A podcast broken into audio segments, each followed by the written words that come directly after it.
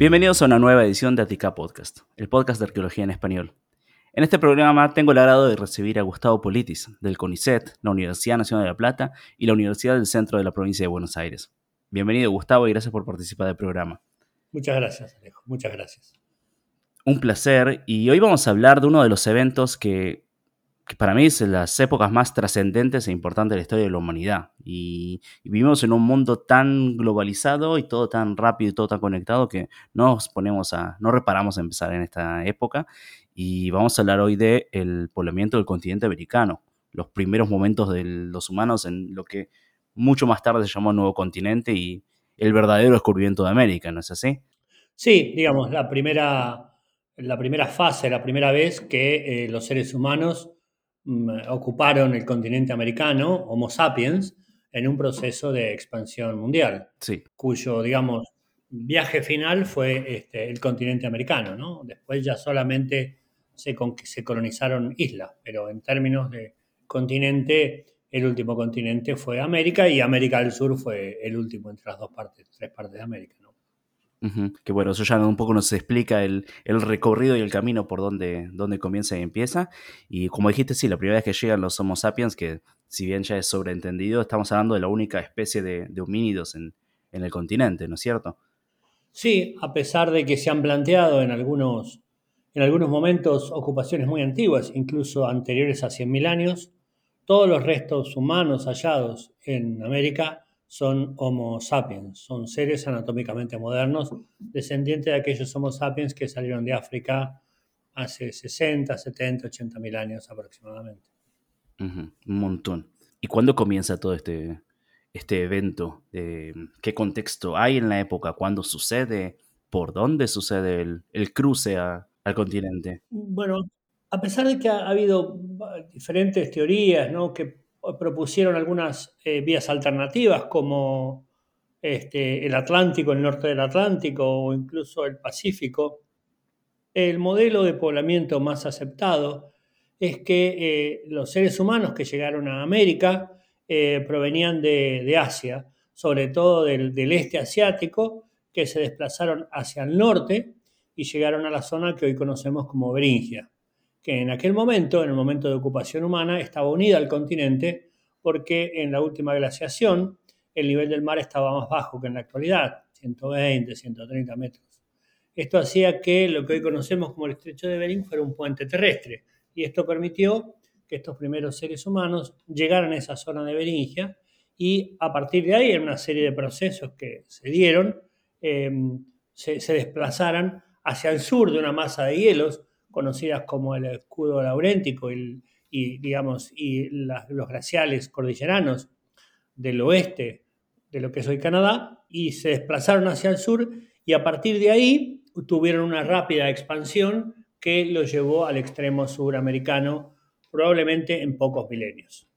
Sí, y cuando hablamos de ese cruce, ese puente terrestre, creo que muchas veces cuando se piensa de la época y en, la, el imaginario moderno de hoy en día, nos imaginamos la, las eras de hielo, incluso con las películas infantiles que han salido en las últimas décadas como mm. algo todo congelado y, puentes de, hielos y glaciares.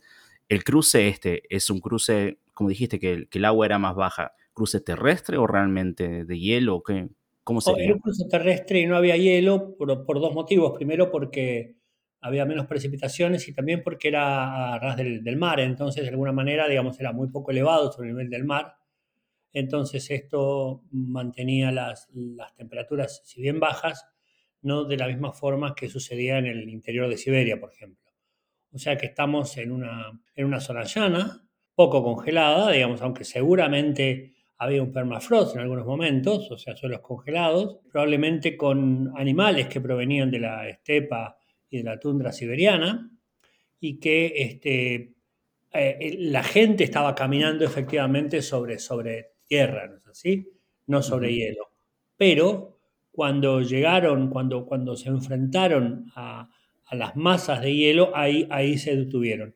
Lo que se cree ahora, según estudios genéticos de, de Erika Tams y un grupo importante de colaboradores, es que estas poblaciones asiáticas estuvieron un tiempo aisladas de sus ancestros asiáticos en algún lugar de Bering, probablemente en el sur de Bering, donde había condiciones más favorables eh, durante el último glacial. Estamos hablando alrededor del pico, fue entre unos 22, 23 mil años y 18 mil años.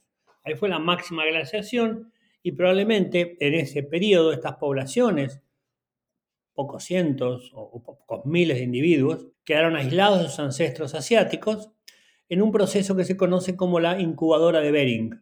Y ahí fue donde eh, estas poblaciones generaron unas mutaciones específicas que dieron origen a los haplogrupos americanos. Los haplogrupos son segmentos del genoma humano que permiten identificar, digamos, la, genética de las poblaciones. Entonces, este, este, este, estas poblaciones que estaban en, en Beringia, en, esta zona, eh, en algún momento, cuando comenzaron a derretirse los hielos, o sea, esto es un momento postglacial, después del 18.000, comenzaron un avance hacia el sur, seguramente buscando eh, climas más favorables, mejores tierras y aprovechando la oportunidad que le estaba dando este proceso de glaciamiento, de desglaciación. Sí, cuando hablamos de épocas tan, tan antiguas, algo que es, importante llamar la atención y, tenerlo en, mente, sobre todo para quien no, no viene tanto del, rubro, eh, estamos hablando de cambios y avances y cosas que pasan durante muchos, muchos tiempos, mucho tiempo, decenas de años, cientos de años, y no es realmente una persona y una familia, una, una tribu que cruza este puente de, una, de un lugar a otro. Y este avance paulatino y e importante. ¿Cómo, se ve en, el material que se encuentra? Me imagino que estamos hablando también de eh, culturas que son todavía recolectores y, cazadores que, se van moviendo dentro de la zona. Me imagino que la falta de recursos es lo que los han llevado a moverse. ¿Y qué restos nos dejan? ¿Cómo podemos seguir su, paso? Bueno, hay como en, Asia, en el noreste asiático, hay algunos sitios que han permitido recuperar estos, estos cazadores de, mamut sobre todo, ¿no? que era uno de los animales que se había desarrollado en, Siberia. Eh, hay un sitio que se llama eh, Yana, ¿no? Horn, que em, está en el extremo norte de Siberia, que fue como, digamos, la expansión septentrional más, más, más, ah, digamos, más alta, más alta, no digamos, más al norte, ¿no? al que llegaron los seres humanos eh, antes de la glaciación, que está datada en 30.000 años. Y ahí tenemos artefactos de hueso, de marfil, artefactos de piedra y eh, los restos de los animales, de los mamuts, sobre todo, rinocerontes lanudos también, que estaba cazando esta gente. Igual esto está algún mil o mil y pico de kilómetros al, oeste de Bering. Todavía le faltaba un trecho para llegar a, a Beringia, ¿no? Eh, lo que encontramos entonces es, en un momento un poco más tardío, el sitio de Malta, que está más al sur, pero que tiene em, restos humanos, lo que ha permitido conectar eh, las poblaciones americanas con sus ancestros asiáticos, ¿no? y estarían lejanamente emparentadas con estos seres humanos que estaban en Malta, que ya fabricaban estas viviendas con, con em, huesos de, de mamut, ¿no? Estas especies de, de iglú, digamos, viviendas circulares, con, De mamut, eh, con los cueros de mamut, eh, que ya producían estas, estas figurinas, tipo las Venus europeas, estas figurinas de personas de representaciones femeninas. Básicamente lo que encontramos es una, una, cultura muy desarrollada técnicamente en términos del trabajo de la piedra, obviamente no había metal, y que estaban cazando estos grandes animales, basando su economía sobre todo en la casa, aunque obviamente había la recolección. Cuanto más al norte te vas, menos se puede recolectar porque eh, la, digamos, la, variedad eh, florística es menor y hay generalmente pastos duros que solamente sirven eh, para el alimento de los grandes animales. Pero estaban estos grandes animales, ¿no? Como el reno, el rinoceronte lanudo, el mamut y demás, que seguramente eran presas muy apreciadas por estos cazadores recolectores. Entonces, probablemente siguiendo esta fauna durante los momentos más cálidos durante los veranos, los seres humanos llegaron hasta la costa norte eh, de Siberia hace unos 30.000 años y después lentamente se fueron desplazando hacia el oeste, hacia el este, perdón, hasta llegar a Beringia, donde, repito, cuando se produce el pico de la glaciación, probablemente por, por, por englasamientos de zonas montañosas en las cercanías, estas poblaciones quedan aisladas en Beringia y desarrollan una serie de mutaciones que son las características que luego van a dar origen a las poblaciones americanas. Algo que me resulta muy interesante pensarlo, nuevamente, no, no son cosas que pasan de la noche a la mañana y, viene una sola persona y las descubre. Pero siguiendo el tema de los mamuts y de la megafauna asiática, yo me acuerdo cuando era chico, una vez en, Buenos Aires, mi, padre, me, cuando era chico me encantaban los dinosaurios y me llevó a un mm. pequeño museo que hay en el microcentro porteño, no me acuerdo cuál es o qué era, pero había un, creo que un esqueleto de un gliptodonte, que es un animal grandísimo que llama la atención y que es difícil imaginárselo hoy en día con, la fauna que conocemos eh, aquí, eh, modernamente me refiero.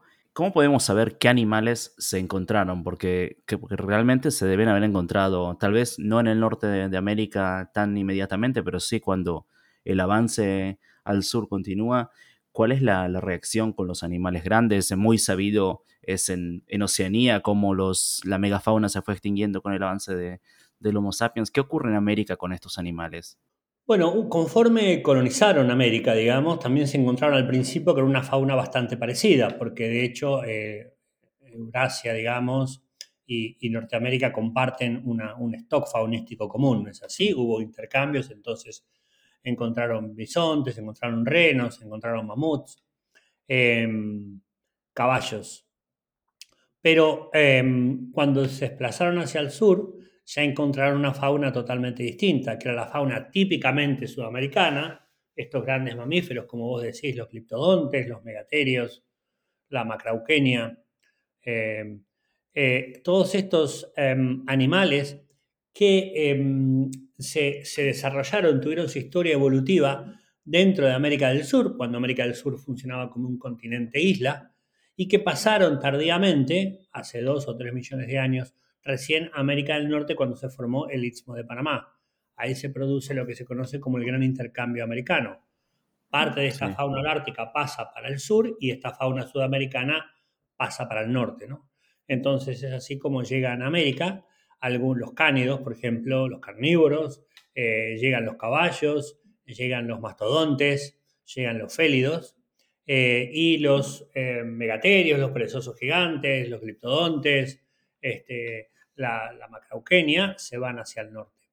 Pero ¿qué pasa cuando, cuando, cuando estos primeros americanos están cruzando la zona de Panamá, después seguramente algún efecto embudo, de un efecto cuello de botella, y, se, se, dispersan por América del Sur, ahí encuentran una fauna muy grande, muy rica y seguramente también muy inexperta, para enfrentarse con estos primeros cazadores. ¿no? Es ahí donde encuentran eh, los megaterios, que son estos perezosos gigantes de dos o tres toneladas. El milodon, también un perezoso un poco más chico, pero de gran tamaño siempre. Eh, y los criptodontes, que son estos armadillos gigantes, también de dos o tres toneladas. Y esta fauna estaba coexistiendo con alguna fauna también de origen euroasiático, ¿no? como los caballos, como los camélidos.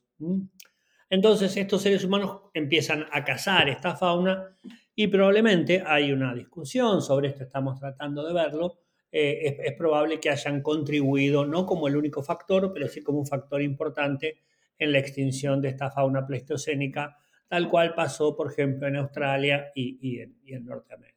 Sí, eh, interesante sería ver esos mismos perezosos o esos eh, gliptodontes dando vuelta hoy por, por la pampa, sería sería un, lindo paisaje y, realmente peculiar. Sí, sabes que hay eh, los, los, cliptodontes deberían, de haber sido muy, muy eh, frecuentes, ¿no?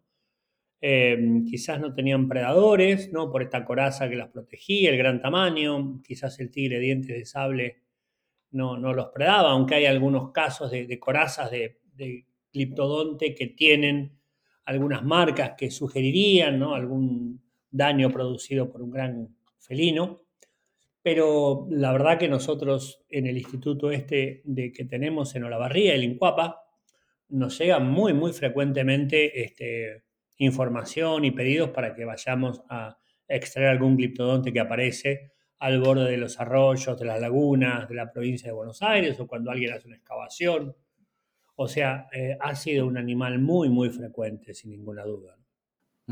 ¿Y cómo se ve dentro del, récord arqueológico un, animal que ha sido cazado? ¿Cómo ves en una excavación y me puedes decir, este se lo han comido, este le han quitado la piel o este simplemente se ha muerto en el camino? Bueno, bueno, claro, hay siempre hay un, una... Antes se pensaba que todo lo que aparecía, ¿no? Asociado con algunos restos líticos de piedra, eh, eso implicaba por sí solo contemporaneidad, ¿no? O si encontrabas algún hueso con algunas rayas, con algunas marcas, como lo planteó Ameguino en su momento, eh, eso implicaba que los habían carneado. Hoy se han desarrollado algunos análisis dentro del campo de la tafonomía, o sea, esta ciencia que trata de entender cuál es la, digamos, la trayectoria de los restos óseos, o sea, de los animales que quedan en el paisaje, que se van incorporando a los sedimentos, ¿no? lo que pasa de la biosfera a la litósfera. Este pasaje que estudia la tafonomía y sobre todo la tafonomía de vertebrados es muy importante para tratar de discriminar aquellos restos de hueso que están en el sedimento como producto de la mortandad de animal, mortandad natural de los animales, lo que nosotros conocemos con el, con el, con el nombre de bone rain, ¿no? como la lluvia de huesos, esos huesos que van quedando en el paisaje porque los animales crecen, se desarrollan y en algún momento mueren y sus huesos quedan y una parte de estos huesos se incorpora al sedimento por procesos naturales. Entonces, lo que hace la tafonomía, a la cual nosotros los arqueólogos eh, le estamos muy agradecidos, es tratar de detectar cuáles huesos se incorporaron al sedimento como producto de procesos naturales y cuáles se incorporaron como producto de la acción antrópica. Entonces ahí tenemos como dos rasgos diferentes para diferenciar unos de otros. No voy a abundar mucho en detalle, pero evidentemente para tratar de ver si los huesos están incorporados en el sitio como producto, por ejemplo, de la matanza, del carneo, del consumo, eh, los arqueólogos estamos buscando evidencias tales como huesos quemados, eh, huesos partidos que tengan algunas marcas claras de puntos de impacto, de golpes dinámicos con una, rocadura, porque siempre también hay procesos naturales que pueden partir los huesos. Pero son menos los procesos que dejan puntos claros de impacto, ¿no? con ciertas ondas, con cierto astillamiento particular. Sobre todo cuando vuelven sobre sí mismos siempre. Claro. Después también los, las marcas de corte, que tienen un perfil particular, y no solamente es la forma de la marca de corte, sino el lugar donde está. Si la encontramos asociada a aquellos lugares donde están las inserciones musculares más fuertes, eso apoyaría la idea de que evidentemente esa, esa marca es producto de algún artefacto de piedra. Em, también un poco la selección de partes esqueletarias, si encontramos, por ejemplo, partes del esqueleto axial o, apendicular, eso, eso varía, ¿no? Encontramos los cuartos delanteros y traseros y falta el resto del individuo, eso a veces apoya también una acción de los seres humanos, porque, eh, como hemos visto endográficamente, cuando los animales son muy grandes, se despostan, se carnean en el sitio de matanza y generalmente se trasladan a los sitios de, consumo, a los campamentos, eh, las partes, la carne, las partes más ricas y eh, eh, las costillas, los cuartos, por ejemplo, raramente la pelvis, raramente el cráneo, raramente la columna vertebral, que son los que quedan en el sitio de matanza. Mientras que si un animal muere, ¿no es así? Em, naturalmente, sobre un sitio arqueológico ya abandonado, vamos a encontrar una representación más completa del animal. Siempre también, obviamente, la tafonomía estudia esta cuestión, porque a veces hay huesos que desaparecen antes que otros, no porque los hayan llevado, sino porque este, tienen diferente densidad ósea. Y entonces los huesos que tienen menos densidad ósea son los primeros que desaparecen cuando quedan expuestos. Y los que tienen más densidad ósea, por ejemplo las falanges, por decir un ejemplo, tienden a preservarse más. Entonces ahí hay un proceso de equifinalidad. Las falanges son los que más se preservan naturalmente, pero también son las que forman parte de los cuartos, que son las partes esqueletarias que se llevan a los campamentos. Entonces ahí hay que discernir un poco si eh, dos procesos diferentes que dejan el mismo, el mismo resultado, el mismo paisaje de huesos, eh, cómo podemos diferenciarlo con evidencias complementarias. Sí. A mil años de luz de distancia, hoy en día vamos al supermercado y compramos una pata de muslo y estamos haciendo lo mismo que venimos haciendo ya hace decenas de miles de años. Y mm. siempre es interesante volver a ver, a ver eso. Hablando de esta gran migración, si se puede decir así, de Asia a América, ¿hay algún, algún indicio de una migración al revés, de América de vuelta eh, para Asia? ¿Algo que podamos darnos cuenta? Bueno, ahí sí, eh, en algunos momentos del Holoceno, algunos de estos haplogrupos americanos, eh, no recuerdo cuáles son, creo que B2 me parece es uno, que aparecen en, en Asia más tardíamente y que estarían indicando algún flujo genético desde América hacia Asia, ¿no? hacia el nordeste asiático. Pero claramente no hay una migración masiva, digamos, no hay un repoblamiento de, Asia desde América. ¿no? Las poblaciones americanas en algún punto comienzan a tener contacto nuevamente con sus ancestros asiáticos y les entregan algunos de estos genes, pero esto no modifica sustancialmente las poblaciones asiáticas. Después hay algunas eh, migraciones posteriores, sobre todo hace unos 4.000 años aproximadamente, hay una migración de grupos de Siberia que llegan hasta Groenlandia, que es la que da origen a los esquimales, sobre todo, ¿no? a los inuit, a los diferentes grupos que hoy conocemos como esquimales. Por esta, esta migración más tardía se mantiene sobre todo en América del Norte, no, no impacta eh, América del Sur.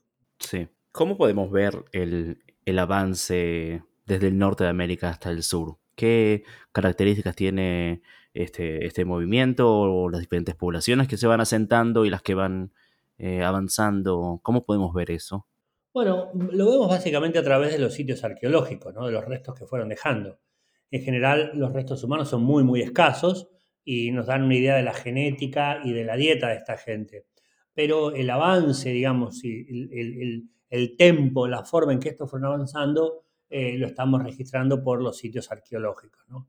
Y lo que sabemos hoy es que en América del Sur hay sitios con edades bastante, digamos, seguras, bastante chequeadas, alrededor de hace unos 14.000 años calendáricos aproximadamente atrás, ¿no? 14.000, 14.500. Más allá de eso, más allá de esta edad, eh, se han planteado varios, la existencia de varios lugares, incluso eh, de, sitios que llegarían hasta tener 100.000 años, como es el caso de los niveles más profundos de Pedra Furada, eh, planteado por Nirguidón en Brasil. Pero la verdad que em, estos sitios todavía, desde mi punto de vista, están sujetos a una controversia, tienen una, mm, eh, digamos, una evidencia aún todavía débil. Cada, un, cada sitio tiene sus problemas específicos. No, no puedo resumirlos todos ahora, pero no tienen la contundencia que tienen los sitios a partir de los 14.000 años. Entonces, todo indicaría que eh, un poco antes de estos 14.000 años, porque nosotros no, vamos a registrar justo las primeras poblaciones que llegaron, ¿no? Siempre se supone que hay un periodo previo donde había poca gente y donde las chances de que eh, los arqueólogos las podamos recuperar son bajas.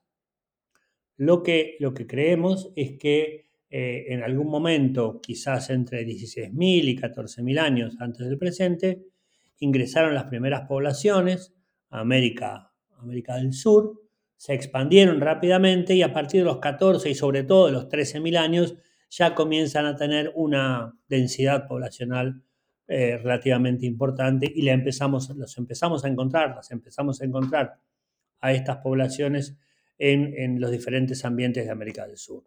Y llegan hasta el extremo sur, hasta lo que es hoy Tierra del Fuego, que en aquel momento estaba unida al continente, ¿no? por un nivel de mar más bajo no existía el estrecho de Magallanes y entonces la gente podía circular libremente. Y en esta zona tan, tan al sur como, como Tierra del Fuego, ¿cuándo, en, qué, cuánto tiempo atrás llega, primero, cuáles son los primeros indicios que tenemos de la zona y si podemos hacer un cálculo, eh, injusto un poco, pero un cálculo a saber cuánto tiempo le ha tardado a esta gente llegar desde una punta a otra del continente? No, pocos milenios. Hay, hay algunos sitios en Tierra del Fuego, uno que se llama la Cueva de Tres Arroyos, y muy cerca, digamos, del otro lado del estrecho de Magallanes, las cuevas de Fel y Paliaique, ¿no? En la parte continental, pero muy al sur también, em, donde hay dataciones radiocarbónicas que están llegando a los 11.000 años, lo que implicaría más o menos unos 13.000 años radiocarbónicos. Eh, perdón, años calendáricos, no años como los nuestros. Entonces, em, yo creo que en, un par de milenios, estas, estas mil, dos mil años, esta gente se expandió por todo el continente eh, sudamericano. Sí, entre muchos de los estudios que, hacen, se han hecho en este, en este área y de los que has visto que has, participado y, también lo has mencionado varias veces, el, registro genético del ser humano en, este, en estas migraciones. Em, ¿Podrías comentarme un poco acerca de, esos estudios? ¿Cómo, primero, cómo se extrae eh, ADN de los restos y qué es lo que se puede aprender tanto de, la gente en sí y como de las características locales o, qué diferencias han, tenido y cómo se reconstruyen el, en este avance humano por el continente? Bueno, yo, debo decir que no soy genetista y he trabajado y colaborado en varios trabajos, eh, pero básicamente mi aporte ha sido, eh, eh, digamos, obtener las, las, muestras, ¿no? Y, y, datarlas, muestras de hueso mediante, hueso humano, mediante excavaciones arqueológicas y después em, datar estas muestras para tener dataciones, para tener edades confiables, ¿no? De, de cuándo esta gente vivió en determinados lugares. Eh, en mi caso, yo he trabajado con Lars Feren Smith, con Bastien Llamas, con David Rage, con genetistas muy conocidos que han integrado las muestras de la región pampeana eh, que obtuvimos con, mi equipo a eh, otras muestras de América, de América y sobre todo de América del Sur para conformar estos modelos de poblamiento. hasta hace poco tiempo atrás, hasta hace unos 7, 8, 9 años, eh, las muestras genéticas tenían un grado de resolución relativamente bajo, ¿no? Podíamos detectar los, los haplogrupos fundadores, las frecuencias, eh, algunas mutaciones específicas, pero en los últimos años, con un secuenciador que se conoce como Next Generation, ¿no? Em, con un secuenciador denominado Illumina, es posible eh, tener una mayor precisión entonces se ha avanzado en la identificación de los subhaplogrupos. O sea, dentro de estos grupos fundadores hay subhaplogrupos que se fueron diferenciando y estos eh, nos permite de alguna manera eh, hilar más fino. ¿no? Entonces lo que nosotros hemos visto es que, por ejemplo, en la región pampeana hay dos, eh, dos restos, uno en Laguna de los Pampas y otro en Arroyo Seco 2, que tienen eh, un subhaplogrupo que es D1G y D1J, dos subhaplogrupos que se desprendieron de D1 y que son específicos de América del Sur, ¿no? de Pampa, Patagonia, noroeste argentino. Cuando vos tenés un subhaplogrupo que es muy específico, eso te indica que ese haplogrupo se formó en, ese, en esa región. Porque si se hubiera formado en otras regiones, encontraríamos en poblaciones modernas y antiguas la representación de este subhaplogrupo cosa que no sucede. Entonces nosotros creemos en un trabajo publicado el año pasado con Roca Rada, eh, con Lars Feren y con Pablo Mesineo y un equipo grande de investigaciones. Nosotros creemos que em, estos dos subhaplogrupos se este, diferenciaron eh, cuando llegaron las primeras poblaciones al cono sur, ¿no? cuando, digamos, de alguna manera se embotellaron eh, ¿no? y llegaron a un lugar donde cada vez se les hacía más estrecho y en un punto eh, llegaron al océano, al, Atlántico Sur. Entonces, em, nosotros como las tasas de mutación eh, son, son em, regulares y además se pueden calibrar cuando tenemos huesos datados, o sea, podemos ver las tasas de mutaciones que hay entre dos individuos, uno descendiente del otro, si tenemos dataciones. Esto se conoce como el tip calibration, que es una, una calibración más ajustada.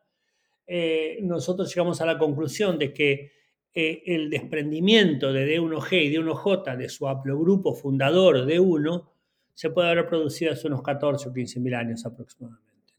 Y esto coincide en términos generales con los datos arqueológicos que tenemos para este, el cono suramericano, ¿no? los sitios más antiguos como Monteverde, Arroyo Seco 2, un poquito más moderno también después Santa Julia, Piedra Museo, bueno, después a partir de de 13.000 años hay muchos, hay muchos sitios. Entonces la genética lo que nos está dando una idea es un poco de la dinámica poblacional. Y también las vinculaciones de estas poblaciones con eh, un, um, resto arqueológico muy importante, un resto bioarqueológico humano muy importante, que se conoce con el nombre del niño de Ansic, que se encontró en Montana y que corresponde a, a estas primeras poblaciones. Está datado creo que en 12.500 años, 13.000 y mm, años calendáricos, y eh, vemos que las poblaciones eh, sudamericanas están vinculadas genéticamente con, este niño, con la población ¿no? en que vive este niño, y que además se conoce como ancestral A. Cuando llegaron estos primeros pobladores desde Beringia, se dividieron en dos grandes grupos, ¿no? Uno que se conoce como ancestral A, que llegó a América del Sur, sus descendientes, y otro ancestral B, que se quedó en América del Norte. Entonces, de alguna manera la genética nos permite rastrear de una manera más precisa el derrotero de estas poblaciones. Nuevamente, no, no es tanto tu, área de especialización, pero mm. por curiosidad, entre, por ejemplo, los argentinos chilenos modernos, eh, ¿han tocado ver eh, ADN y ver si, si hay gente que sigue siendo originaria de la zona, sobre todo sabiendo todo lo que ha pasado en los últimos 500 años con las poblaciones eh, nativas del, continente? Bueno, yo no lo he hecho, no, porque no, como vos dijiste, no soy genetista, pero sí hay estudios sobre genética moderna. Por ejemplo, estos dos haplogrupos de 1G y de 1J se encuentran en poblaciones que tienen ancestros indígenas en el cono suramericano y no en estas poblaciones indígenas en el resto. Entonces, se conoce, se sabe por estudios hechos por Carnese, por ejemplo, por Nores, por varios genetistas, eh, de Marchi también, que em, eh, hay un porcentaje importante de la población argentina que tiene algún componente genético eh, americano en su, en su stock genético, ¿no? Aunque, digamos, fenotípicamente o culturalmente no, no, no, no parezca vinculado a los grupos originarios, ¿no? Claro. Pero, digamos, puede tener ancestros varias generaciones atrás eh, americanos. Entonces, digamos, este, este, reemplazo poblacional que se dio en América, eh, sobre todo en Argentina, ¿no? a fines del siglo XIX, principios del XX, como producto de, esa inmigración masiva de Europa, no habría sido suficiente como para eh, borrar genéticamente el ancestría indígena de la población argentina, chilena o, uruguaya, ¿no? Claro. Obviamente es menor en densidad que si nosotros hacemos el mismo estudio en Bolivia o en Perú, donde, digamos, las poblaciones originarias todavía mantienen eh, culturalmente, genéticamente, fenotípicamente, una presencia más fuerte. Y donde estas poblaciones no, no, subieron este, no sufrieron tan tempranamente este fuerte proceso de mestizaje que se dio acá en Argentina en el siglo XIX y principios del XX. Sí, sí.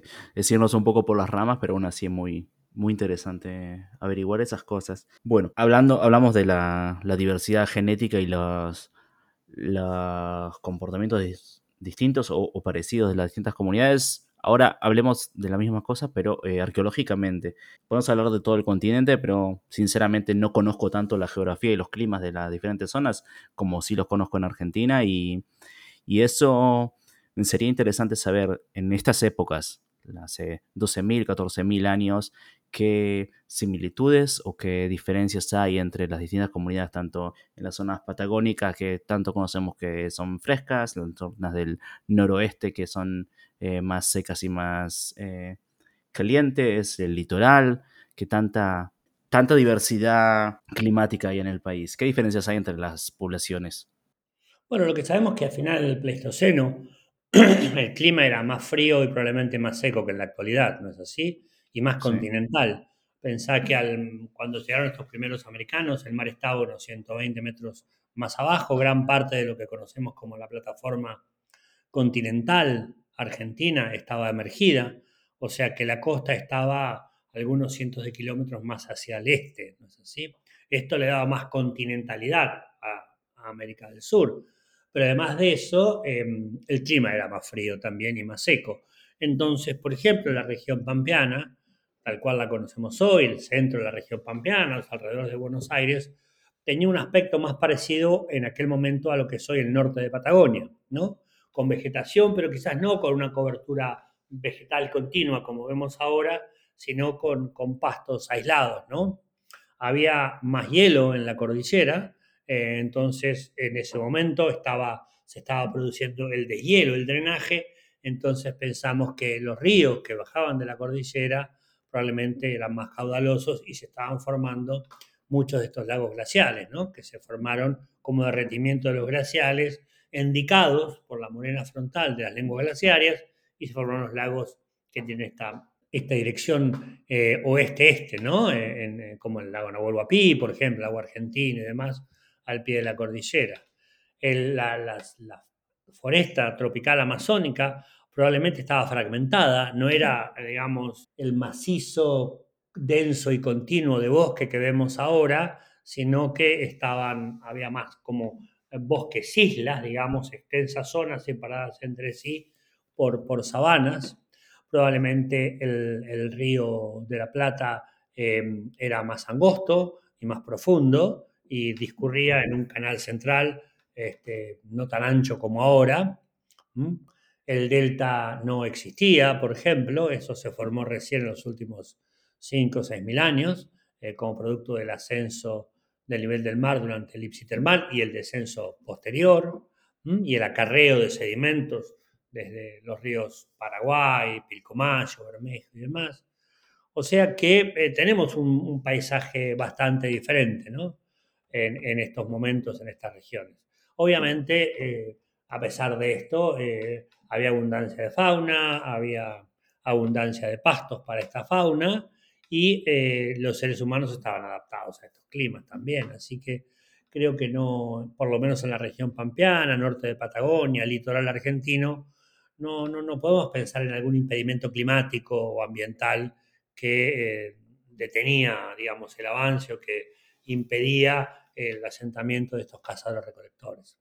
Lo que pasa también, Alejo, es que eh, eh, por un lado, tenés los recursos, ¿no? la fauna o la flora, pero por otro lado, para explotar estos recursos es necesario también tener acceso a rocas duras. Entonces, no todos los lugares tienen estas rocas duras para hacer instrumentos.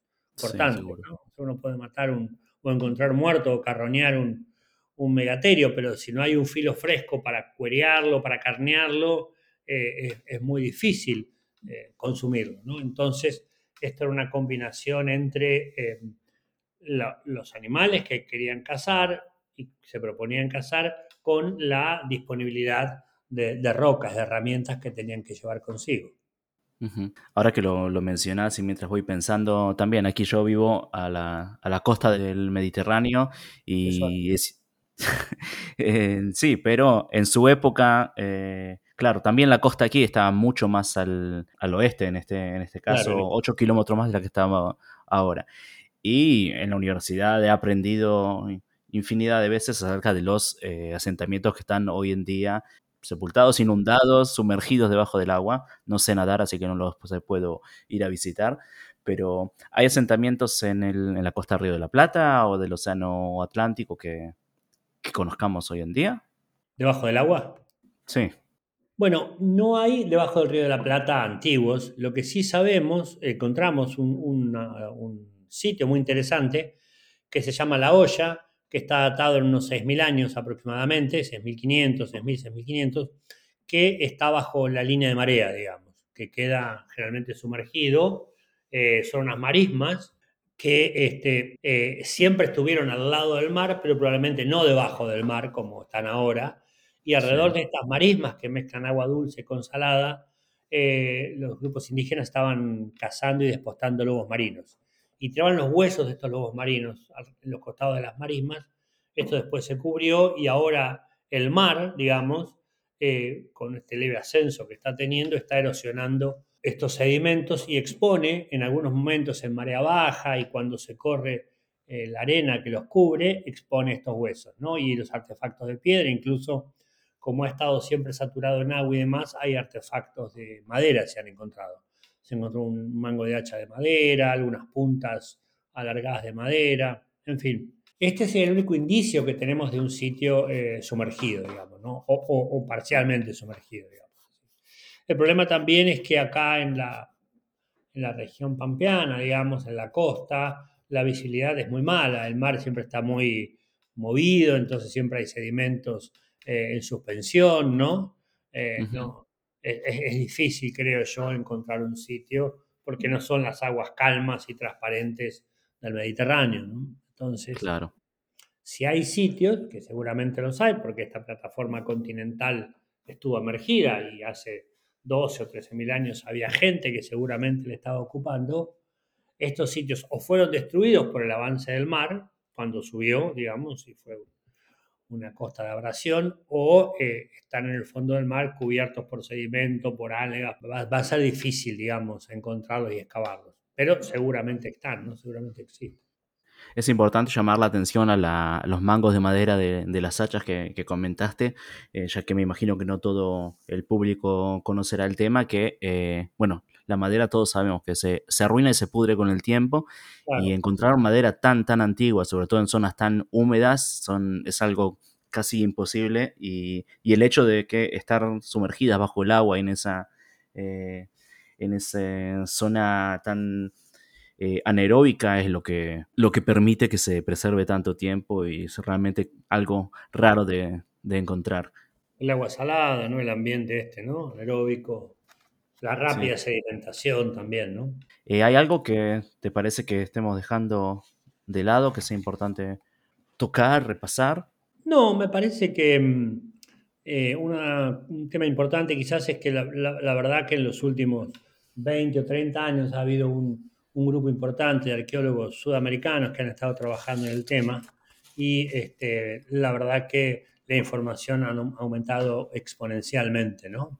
Y a pesar de esto, de que, hay, cantidad de arqueólogos y geólogos y paleontólogos involucrados en el tema, no, no logramos perforar esta, esta datación de 14, 14 mil y pico de años, ¿no? Eh, quizás hace 50, 60 años nosotros estábamos más abiertos y, podríamos esperar encontrar eh, antigüedades más altas, ¿no? Ah, yo creo que ahora, eh, después de tanto tiempo, pensar que en la región pampeana hace más de cerca de 120 años que se viene investigando, ¿no? Intentando buscar restos de los primeros seres humanos en América. No solo arqueólogos, sino también, como digo, geólogos, paleontólogos, palinólogos, gente que ha estado estudiando las barrancas, ¿no?